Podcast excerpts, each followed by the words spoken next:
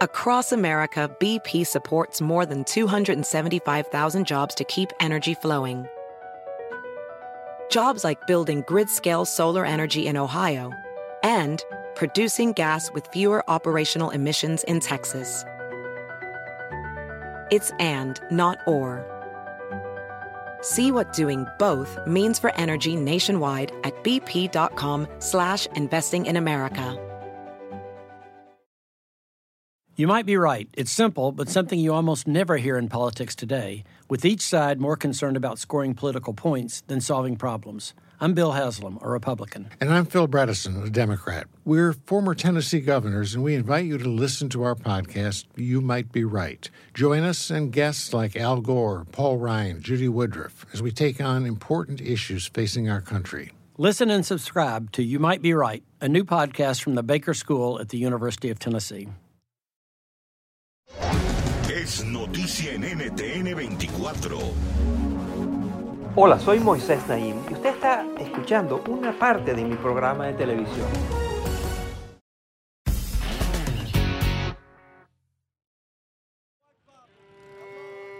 En Siria, más de 100.000 personas han desaparecido sin dejar rastro desde que estalló la guerra civil en 2011.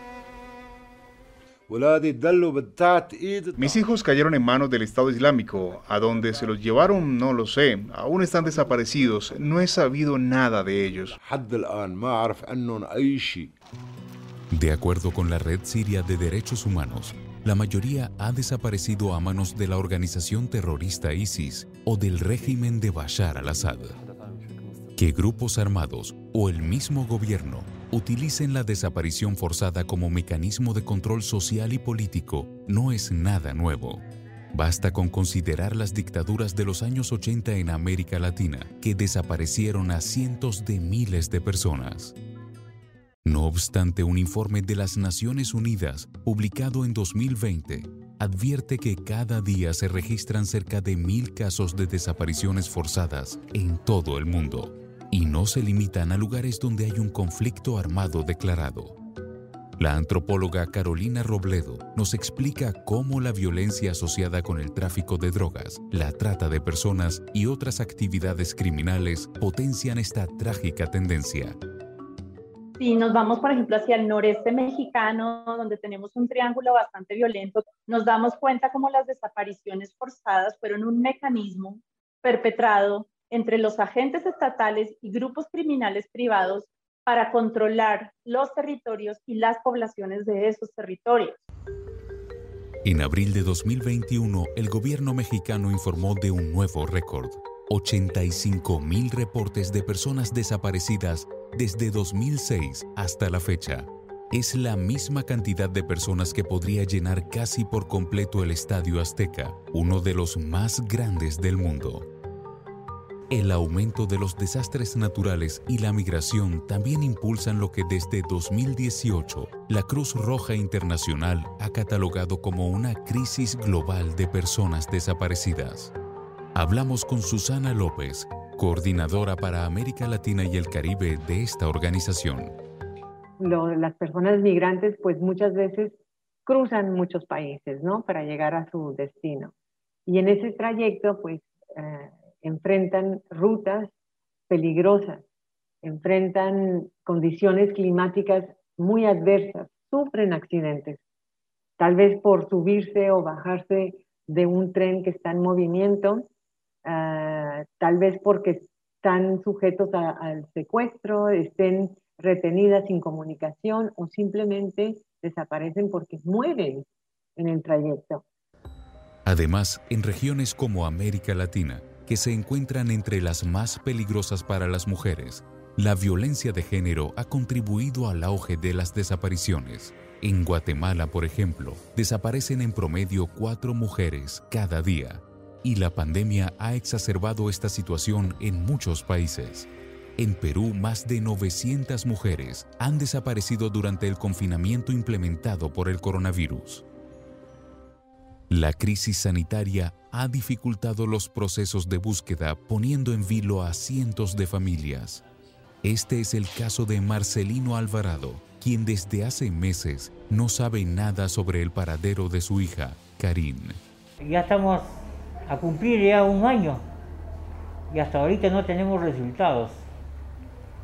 Y esta pandemia que ha pasado en el mes de, marzo hasta casi cuatro meses prácticamente, no se ha hecho nada. Pero incluso antes de la llegada de la COVID-19, cientos de miles de casos permanecían impunes ante la falta de recursos y prioridad por parte de las autoridades. De hecho, en muchos países las cifras de desaparecidos podrían ser más altas, pues existen deficiencias en la recolección de datos. La inacción de los gobiernos lleva a muchas personas a abandonar sus trabajos para dedicarse por completo a la búsqueda de sus seres queridos, enfrentándose así a grandes dificultades económicas.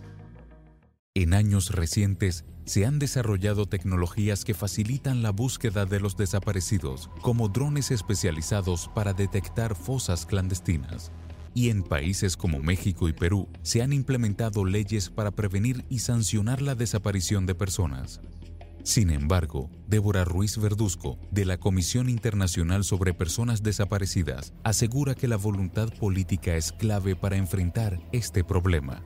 Pero estos métodos científicos solamente pueden servir en un contexto en el que los estados reconocen su responsabilidad de, realizar investigaciones efectivas por cualquier persona que desaparezca, sin importar la causa por la, que por la que desapareció. Hay un elemento político en la manera en la que vemos a los desaparecidos. Seguramente estaba en, algo este, ilegal, eh, o, es, o porque es pobre no es importante, o porque es de tal grupo social, o porque es de tal etnia, o porque es de tal grupo religioso.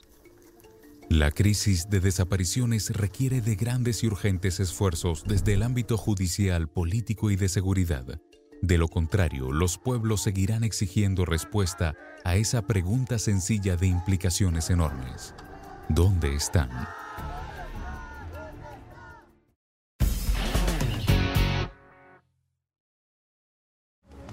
Esto es Efecto Naim.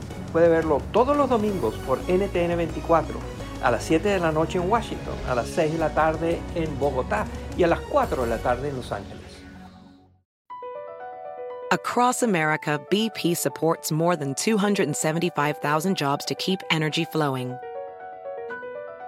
Jobs like updating turbines at one of our Indiana wind farms and producing more oil and gas with fewer operational emissions in the Gulf of Mexico. It's and, not or.